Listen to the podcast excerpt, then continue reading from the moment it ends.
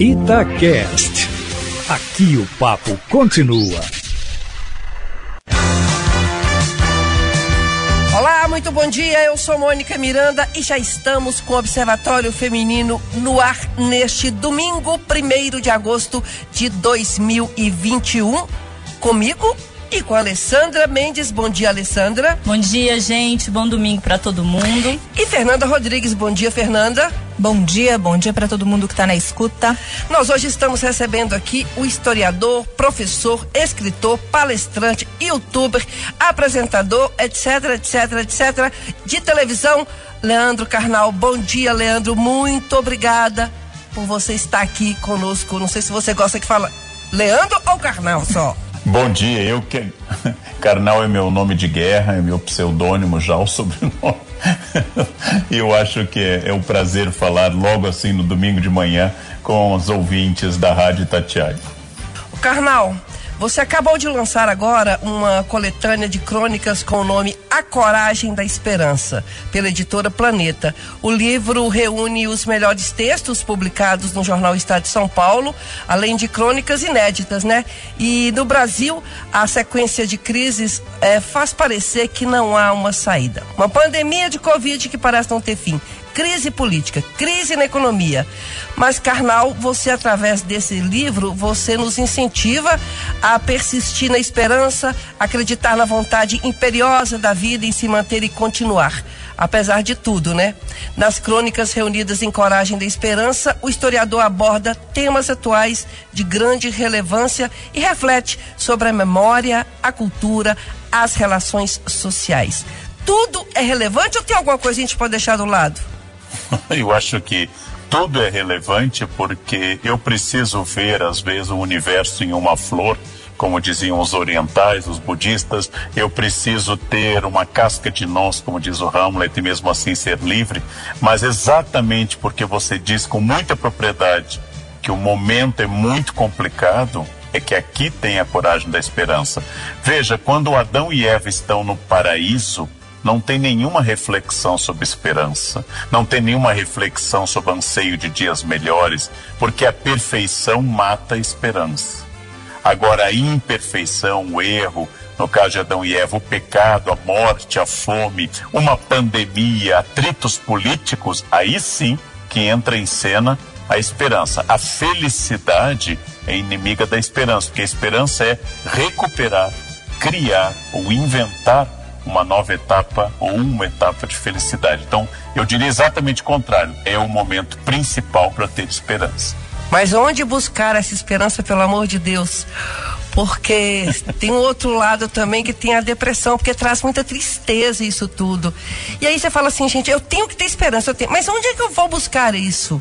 Bem, então vamos lá. Primeiro lugar e muito importante, você tocou no ponto depressão. Depressão é uma doença Depressão não é culpa da pessoa. Depressão grave precisa de auxílio profissional de um psicólogo, muitas vezes de um psiquiatra. Doenças não podem ser julgadas moralmente. Se você tem tristeza profunda que impede de fazer as coisas, tem sentimentos muito negativos e não consegue superar isso, é hora de procurar ajuda profissional. Não se sinta culpado. É um momento difícil, é um gatilho detonador de pessoas, especialmente que já têm tendência depressiva. Isso é uma coisa. Tirando esse fato, a doença depressão, vamos pensar nas pessoas que, como eu, talvez como alguns e algumas que nos escutam, não têm depressão. Aí é uma opção, opção pelo equilíbrio e opção por acreditar. Por exemplo, morreram mais de 500 mil pessoas no Brasil. Eu estou vivo há 14 milhões de desempregados. Eu estou trabalhando. Aqui eu já tenho um ponto de partida muito importante para que eu possa pensar, refletir que de fato eu tenho sempre motivos para tentar estar bem. Eu preciso selecionar as coisas que são importantes para mim. Tenho família, eu tenho emprego, eu tenho onde morar, é o começo. E aí a estratégia. Porque a esperança sem estratégia é pura autoajuda. A estratégia é ação. O que, é que eu vou fazer para chegar a uma situação melhor? Vocês sempre são esperançosos. toda mulher e todo homem que passa um creme no rosto é esperançoso, porque vai morrer. Vai ser inútil aquele tratamento no final, mas continua passando. Quem tem um filho de 14 anos é cheio de esperança. Olha para aquele ser e diz: Isso vai resultar em algo. Ou seja, eu estou sempre querendo algo melhor. E se eu não sou doente, se eu não tenho depressão, o pessimismo quase sempre é pura vagabundagem. Ou seja, é como eu não quero fazer, eu digo que nada vai resolver, então eu alego que não tem jeito, que os otimistas seriam ingênuos ou infantis. Por isso que eu sou cronicamente esperançoso. Carnal, é, no seu livro também, nesse momento de pandemia aí, é, nós nos fizemos vários questionamentos. Né? Um, foi uma situação inédita no mundo inteiro. E o livro começa com um questionamento, né? Para que, que a gente serve? Para que, que eu sirvo? Eu acho que isso passou na cabeça de muita gente. Essa pergunta ela, ela precisa ter uma resposta é do outro. Essa resposta vem da gente. Essa resposta vem do que o, o dia a dia, a experiência, o mundo nos prova. Bom, eu acho que nós podemos dar duas respostas. Uma que diz respeito à crença de muitas pessoas, respeitável, absolutamente digna e respeitável. Se eu sou religioso, e eu acredito que um Deus me criou, de ti saímos, a ti é que voltamos, vim de Deus, volto a Ele, tenho uma alma imortal, tenho que zelar por ela, e tudo que me acontece diz respeito a um plano de amor previsto por esse Deus, mesmo que no momento eu não entenda. É mais ou menos aquilo que Jó pergunta a Deus, um dos mais comoventes livros do Antigo Testamento, que é exatamente como eu explico, por exemplo, por que, que ocorrem coisas ruins a pessoas boas. Esse é o lindo livro de Jó no Antigo Testamento. Então eu tenho um sentido, eu tenho um cuidado. No Novo Testamento, Jesus diz que Deus cuida das aves, quanto mais de nós, seus filhos diletos. Esse é para quem é religioso. Então, quem é religioso não pode perguntar, porque a tristeza é um dos piores pecados. Evangelho quer dizer a boa nova, a alegria, eu anuncio uma alegria. Agora, para quem não é religioso, como muitas pessoas como eu, os filósofos existencialistas, como Sartre, que não era religioso, diziam: a vida não tem sentido prévio, não tem um plano pré-determinado, não tem uma mente que estabeleça tudo, não existe um destino. Eu não acredito em karma, energia, destino, uh, não acredito em nada disso. Logo, eu sou livre para construir esse destino. Eu sou livre para construir o sentido, que pode ser cuidar da minha família, trabalhar em uma ONG, escrever livros, estudar, contemplar alguma coisa, eu escolho esse destino. E uma vez que eu me engajei nesse destino, por exemplo, me tornando um grande cozinheiro, me tornando um escritor, ou me tornando uma mulher que se dedica à produção de vacinas, eu dou esse sentido, eu encontro esse sentido e vou encontrar eco nas pessoas. Então, seja dado por Deus, característica dos religiosos, seja inventado por mim dentro da contingência do mundo, eu tenho um destino. Então, a tristeza, se for diante de um acontecimento, ou seja, morreu alguém que eu amo, ou perdi o emprego, ou estou com uma doença incômoda, ela é justificada. Nós temos que redescobrir a dimensão trágica da existência. Eu não terei sempre saúde e mesmo que eu tenha, as pessoas que me cercam não têm. Nem tudo que acontece é bom, nem todo governo conta com meu apoio total. Resultado, a tristeza ligada a um fato, ela é em si natural e previsível. Nós temos que eliminar aquilo que um filósofo coreano alemão chamou de essa toxicidade, ou seja, essa característica de felicidade tóxica que a gente vive, de achar que tem que ser feliz sempre. Agora é diferente a tristeza da infelicidade, como é diferente a alegria da felicidade. Alegria e tristeza são fatos cotidianos. É impossível eu bater o carro me machucar. Não, eu estou bem. Isso é quase psicose. Eu tenho que estar abalado pelo fato do momento. Agora, bater o carro como eu já bati, não vai abalar minha felicidade. É um revés, é um acidente, é um problema, como doenças, como morte de alguém querido. Agora, permanece aquela tristeza, de novo, cuidado, Porque existe depressão, existe síndrome de pânico, existe bipolaridade, que é outra coisa.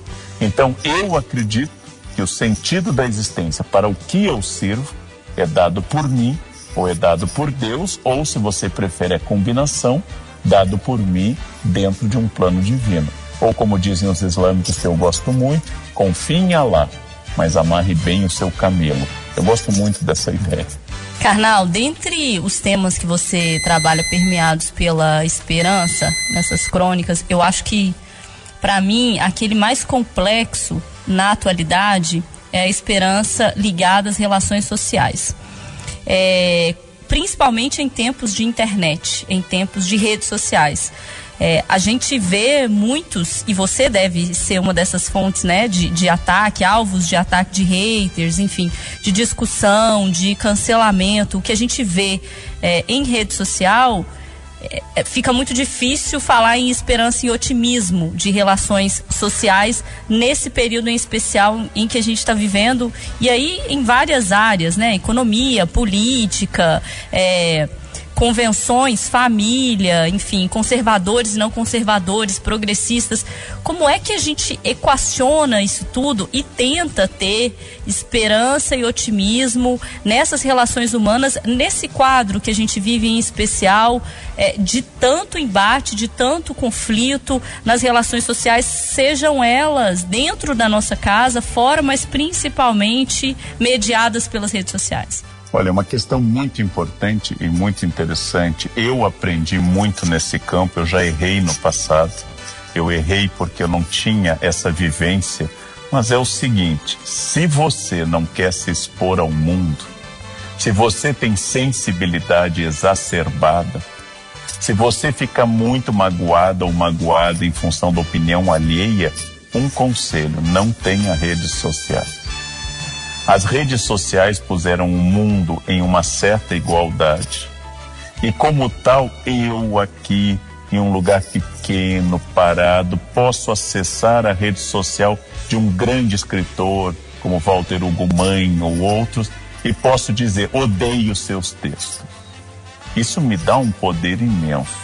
Mas essa crítica fala de mim, fala da minha raiva. E eu aprendi nas redes sociais, eu já errei, eu já tive muita transformação sobre isso, que não importa o que você publique, não importa quem você seja, não importa a notícia ou a foto que você coloque, existe alguém que vai criticar.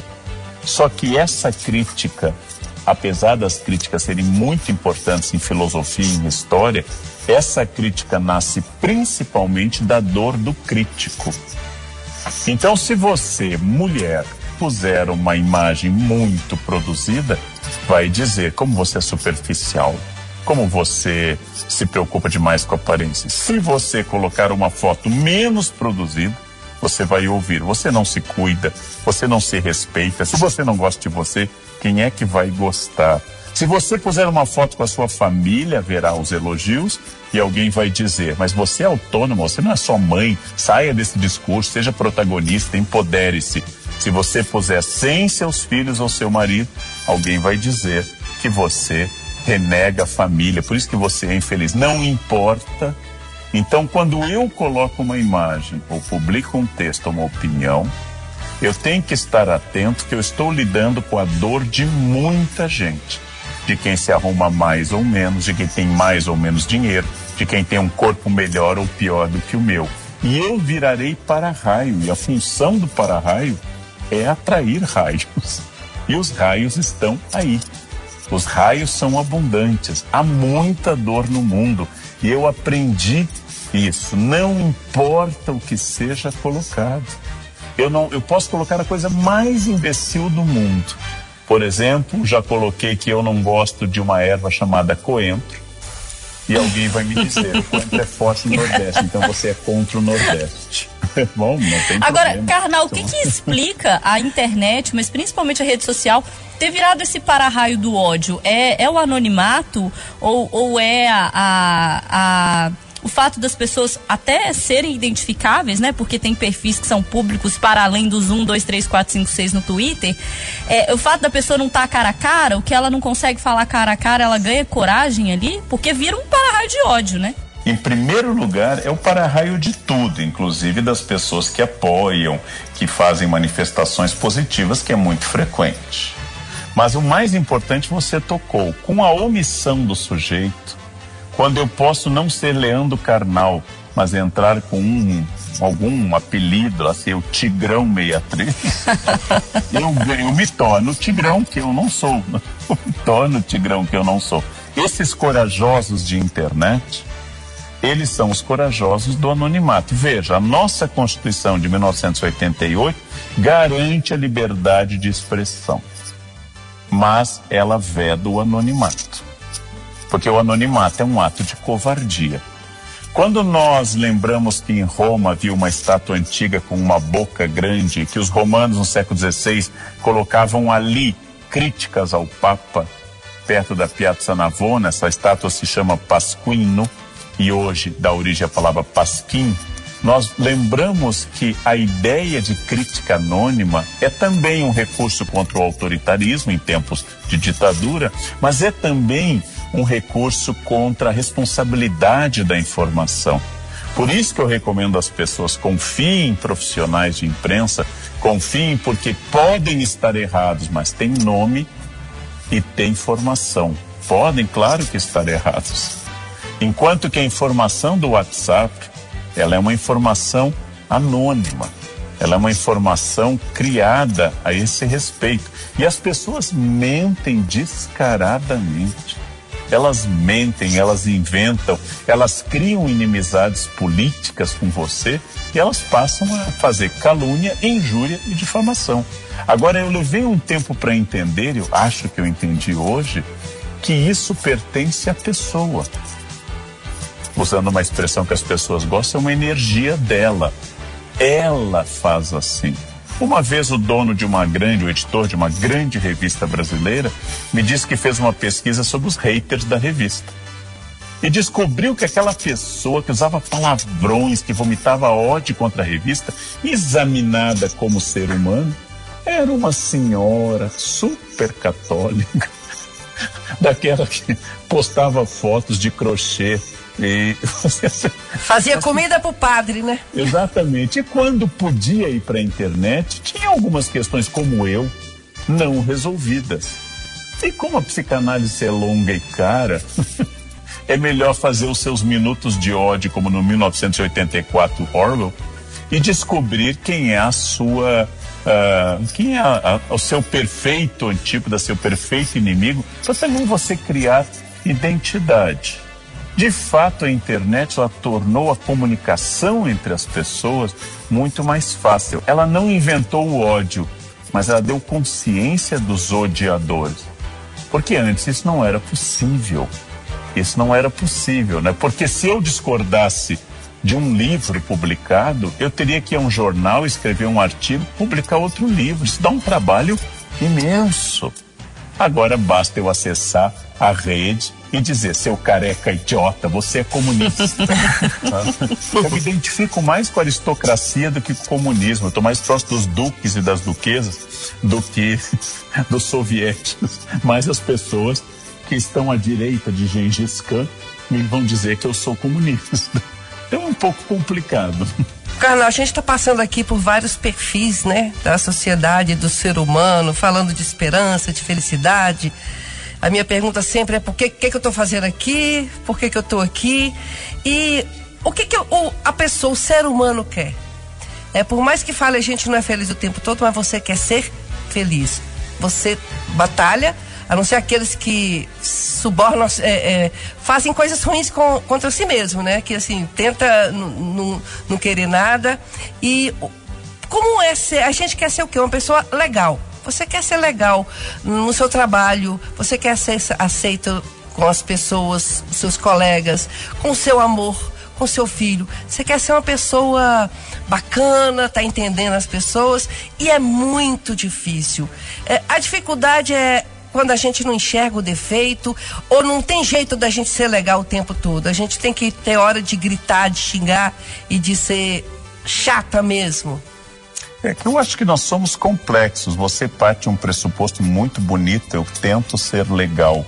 Não, existe pulsão de morte, usando um conceito freudiano. Existe vontade de destruição.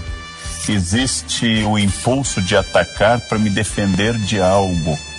Existe a questão de que o meu casamento se estabiliza porque eu posso xingar outras pessoas e aquela raiva que eu traria para casa está preservada. Essa é a função que já foi estudada socialmente da transgressão na preservação do casamento. Como escreveu Nelson Rodrigues, né? a prostituição mais salva casamentos do que afunda casamentos. Ou seja, eu posso pensar que a maldade não é a minha faceta obscura que aparece a, a, teoria do verniz, né, que o historiador holandês Bregman lança e debate no livro Humanidade. Eu posso ter muitas facetas complicadas. Quem sou eu em condições normais de temperatura e pressão? Quem sou eu sob pressão? Quem sou eu quando sou contrariado? Quem sou eu viajando? Fora da minha zona de conforto. Então é, é, é muito difícil. E como nós vivemos um período de pandemia, de crise econômica, de risco à vida, de polarização e com acesso à comunicação, tudo isso fica, fica completamente diferente. Então, as coisas sempre estiveram aí, mas elas não se comunicavam. Nós não tínhamos um período áureo de paraíso antes da pandemia. Nós tínhamos problemas de saúde graves, nós tínhamos hospitais lotados antes. Não se morria tanto de uma infecção como o coronavírus, mas se morria no trânsito, infecção hospitalar, se morria por tanta coisa antes. Agora, nós estamos focados nesse momento na pandemia, mas às vezes as pessoas analisando parece que nós andávamos pela rua, pelas ruas de Minas Gerais, distribuindo morangos e flores para todo mundo. E de repente veio esse mal que pôs nosso mundo de ponta cabeça. É complicado isso, nós sempre fomos complicados. Nós sempre tivemos cargas ambíguas muito grandes, aliados a gestos de amor, de entrega, de compaixão. Por isso que o mesmo Bregman que eu citei do livro Humanidade, ele é insistente. Eu não tenho estabilidade psíquica para ler jornais. Ele diz porque se eu ler jornais, eu fico muito desestabilizado. É uma opção. Eu acho que nós devemos nos informar. Mas, por exemplo, eu sou contra e recomendo que não se faça ficar acessando número de mortes a cada cinco minutos. Porque aí você está abastecendo o seu hardware do cérebro com software complicado bastante complicado, né? Nós é, e nem lê muito informar. comentário de Twitter também, senão ninguém dorme. Nossa, cria um vício, né? É. O vício de pegar o dedo e ficar passando e comentando e nem lendo até o fim. Eu tenho a seguinte experiência, talvez vocês tenham também, por trabalharem com o público. Eu publico uma foto e no texto de três a quatro linhas eu dou detalhes da foto. 90% das perguntas está em torno da zona de quem é o da foto. Quando foi feitas tudo que está no texto de três linhas. De três linhas. Então, por quê? Porque a velocidade hoje de ficar passando não dá tempo de uma análise. Ninguém lê um sermão de Vieira no Twitter.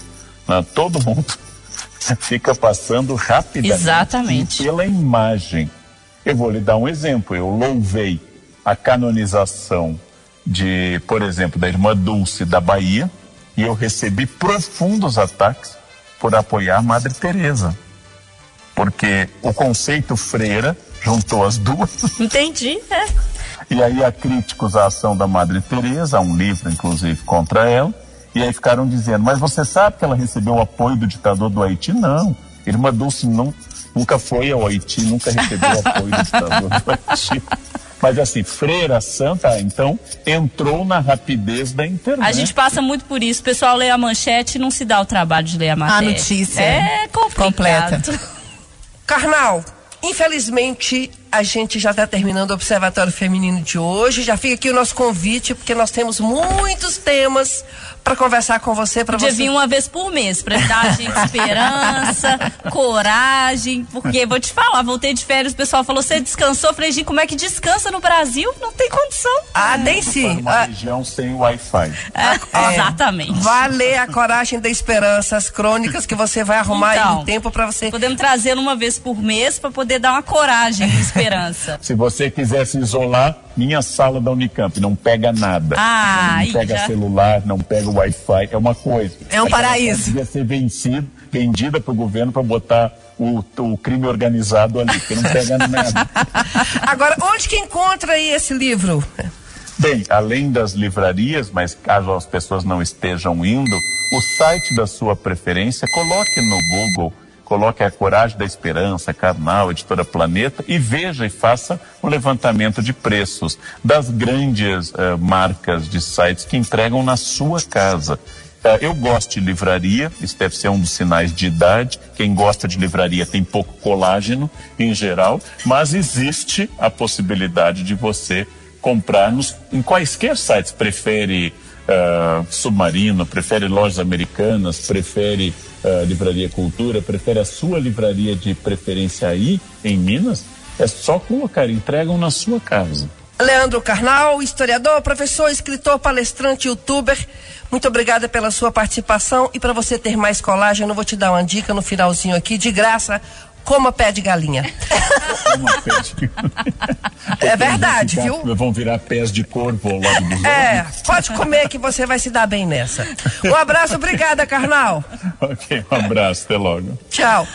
Alessandra, tchau, bom domingo. Obrigada, vou investir no pacotinho, não vou querer o pé de galinha, ah, não, é, é, como é. que é bom, Fernanda? Ô, Mônica, também tô passando aí esse pé de galinha, viu? Tem a superstição que não pode comer pé de galinha, não, que você vai é, dar tudo pra trás. Não, mas aí nós já passamos dessa não. fase. Nós já estamos numa era. Já deu pra trás há muito tempo, Fernanda. Nós estamos numa era que não tem jeito mais de voltar pra não, trás. Gente, não, gente, nós estamos falando de coragem e esperança. Vamos pra frente. Pessoal, coragem e esperança. Até domingo que vem nós voltamos a falar com vocês. Um beijo e até lá.